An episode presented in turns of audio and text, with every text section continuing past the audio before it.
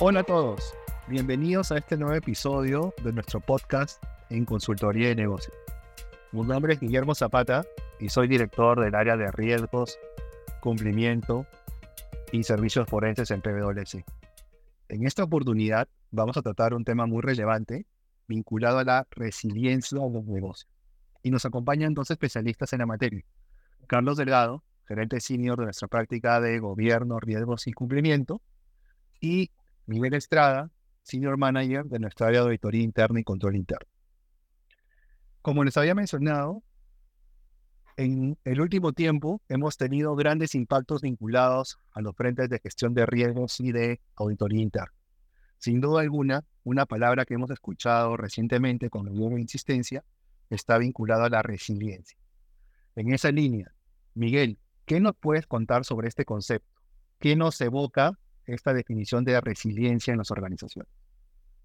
Hola Guillermo, claro, eh, la resiliencia es la capacidad que tiene una organización para poder adaptarse a los constantes cambios que sufre o en realidad podría sufrir debido a las modificaciones del entorno donde ésta se podría desempeñar. Eh, la idea de implementar una cultura resiliente es poder identificar esas condiciones mediante la gestión de riesgos, implementar planes que permitan operar en caso ocurriesen. Excelente, Miguel. Bien, eh, gracias, Miguel. Y en esa línea, eh, Carlos, ¿cuáles consideras tú son los aspectos claves que una organización tiene que considerar para ser resiliente? Hola, Guillermo. Sí, justamente, como bien mencionó Miguel hace un momento, se requiere pues que eh, la empresa esté en una evolución continua, ¿no?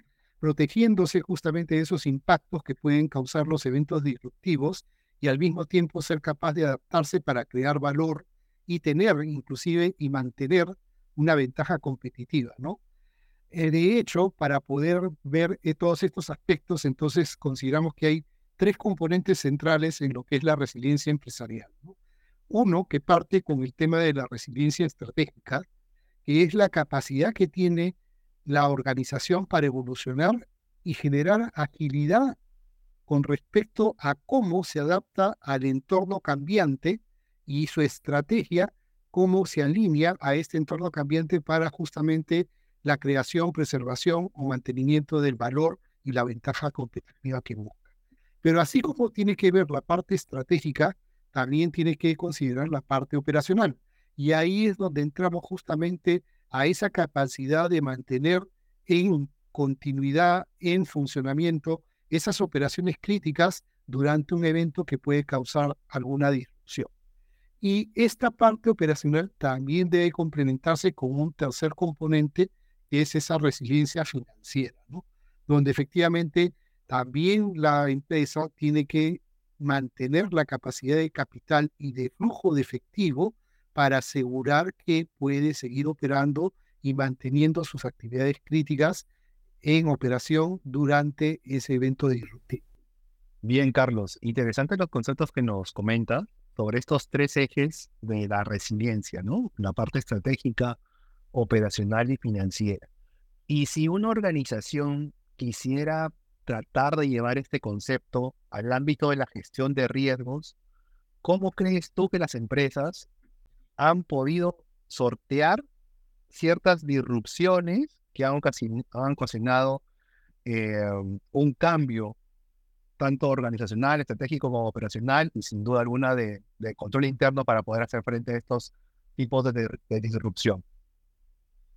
Perfecto, sí, mira, Guillermo, ahí justamente eh, uno de los temas que, quería comentarte es que eh, este año, más o menos alrededor de abril, eh, la PwC sacó una encuesta de resiliencia y donde efectivamente uno de los principales temas de disrupciones que había y con los cuales también no solamente a nivel global, sino a nivel local también estamos de hecho expuestos son, por ejemplo, todas las disrupciones que causan sobre la cadena de suministros. Estas disrupciones que pueden afectar el flujo adecuado de las mercancías, tanto de lo que es materia prima, como también puede ser productos terminados, o la distribución, etcétera, y, la movilización de todo ello, pues de hecho es uno de los temas que ha salido como que el evento disruptivo de mayor, digamos, este porcentaje de ocurrencia con respecto a los demás, excluyendo obviamente el tema de la pandemia y el COVID-19, que lo que fue, digamos, hace un par de años atrás. ¿no? En segundo lugar, así como tenemos eh, eventos disruptivos en la cadena de suministros, también tenemos temas asociados a ciberataques y también temas de competitividad y disrupción competitiva en lo que es el mercado, así como también las de fallas tecnológicas. Bien, y estos tipos de disrupciones, sin duda alguna, originan que nuestras organizaciones tengamos que ser más proactivos para poder surfear estas amenazas. ¿Cuáles crees tú que serían los componentes claves que toda organización debe, sin duda alguna, comenzar a interiorizar para tener un programa eficaz frente a estas disrupciones? Sí, sin duda. De hecho, para que una organización sea resiliente, ahora se ha convertido en un imperativo estratégico y de hecho este concepto de resiliencia y gestión de riesgos está en las agendas de los directorios de la mayor parte de las empresas y obviamente eh, una de las cosas que se preguntan los líderes es justamente qué puedo hacer para que esto suceda y cuáles son los componentes clave que podría considerar para un programa de resiliencia eficaz, ¿no? Y de hecho son tres también. Uno de y principal es la integración, ¿no? Es decir, es un programa que tiene que estar integrado de manera transversal en toda la organización. ¿Por qué? Porque de alguna forma ya el concepto de áreas, silos y áreas que trabajan de manera aislada y no interconectada es un tema que efectivamente no puede tener cabida sobre una organización resiliente, ¿no?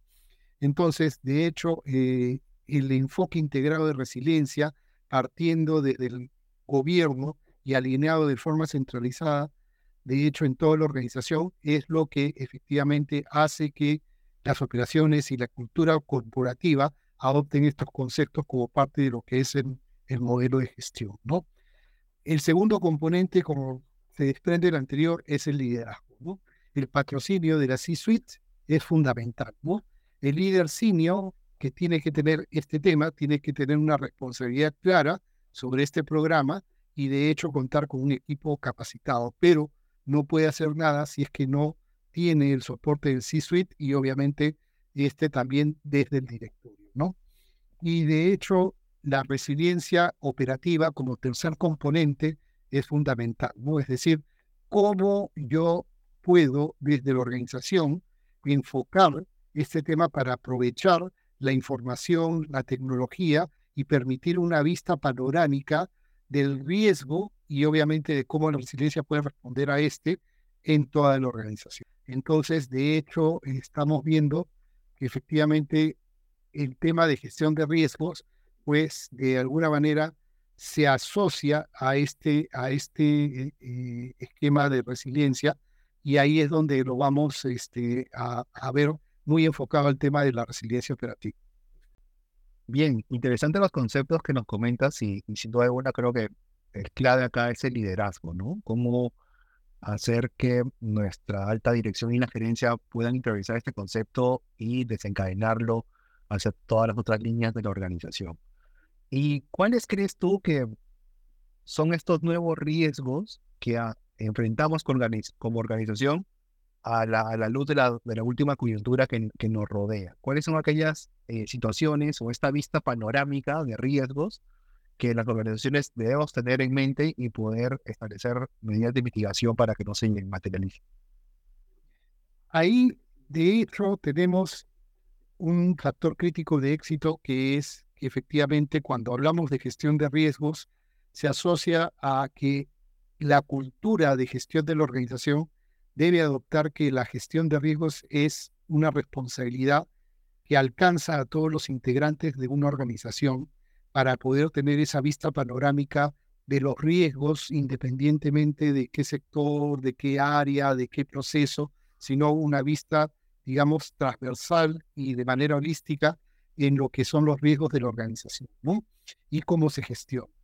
De hecho, si nosotros llegamos a contar con esa responsabilidad en esa gestión, vamos a tener una lista de riesgos que efectivamente van a ser aquellos que pueden afectar a la organización en el logro de sus objetivos y de hecho también en su capacidad de resiliencia Y la efectividad de esto está en el hecho de que no solamente identifiquemos los riesgos y definamos planes de acción para mitigarlos, sino que tengamos herramientas que, sirviéndose de la tecnología y de los datos que, que dispone la empresa, implemente un esquema de monitoreo continuo a través de indicadores de estos principales riesgos, para que tanto la alta gerencia como el directorio puedan contar con herramientas como tableros de control que tengan justamente indicadores que lancen esas alertas tempranas cuando un riesgo se está materializando y obviamente si es oportuna esa alerta,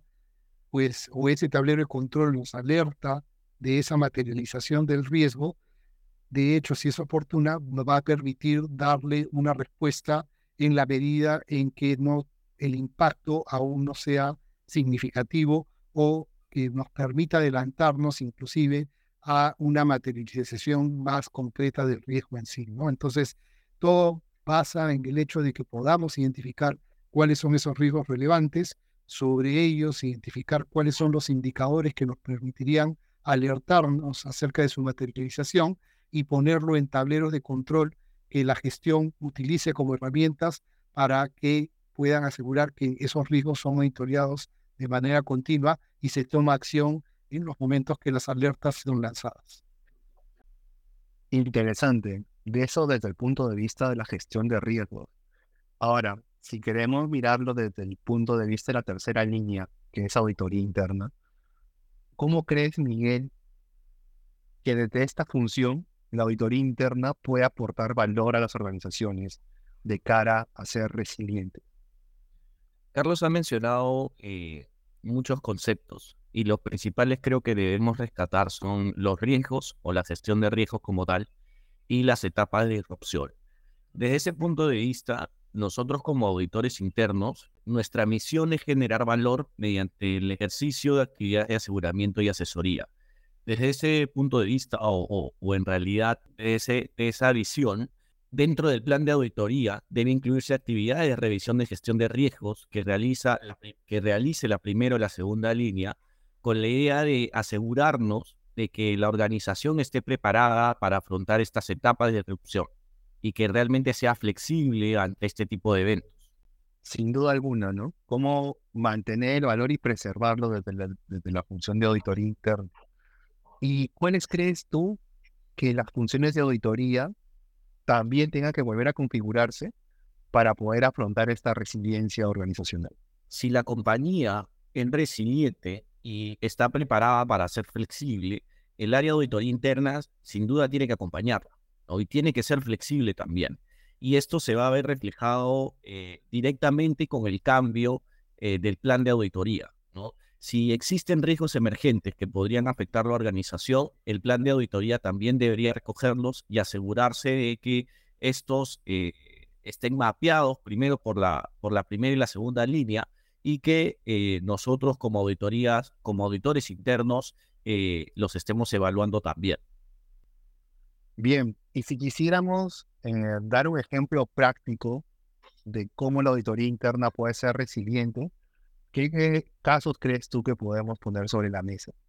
Ok, a ver, pensando ahorita, eh, los auditores internos no solo debemos adecuarnos a los constantes cambios que una organización podría tener, sino también a los requerimientos de los distintos stakeholders que podría tener la, organización en donde nos desempeñamos. Em, en ese sentido, los mismos eh, vienen exigiendo mayor rigurosidad a la función de auditoría interna en el proceso de agregar valor, que es lo que acabo de mencionar. Y eh, lo que solicitan es tener mayor presencia en la toma de decisiones y en el ejercicio de supervisión que realiza el área de auditoría interna. Por ello, no nos queda más que otra cosa que adaptarnos a dichos cambios para que nuestro trabajo como auditores internos satisfaga las necesidades de los interesados y de estos stakeholders, ¿no? principalmente los órganos de gobierno. Em, por otro lado, eh, recientemente eh, el, Instituto de Auditores Internos Global ha eh, publicado un nuevo borrador de las normas globales de auditoría. Si bien es cierto, esto está en borrador, esto también es un ejemplo de ser resiliente como auditor, porque ya debemos adaptarnos a nuevas normas que nos va a permitir ejercer nuestra profesión de, de, mejor manera. Bien, gracias Miguel. Creo que han sido excelentes temas de los que hemos puesto sobre la mesa para afrontar un nuevo desafío que tenemos como institución. ¿no?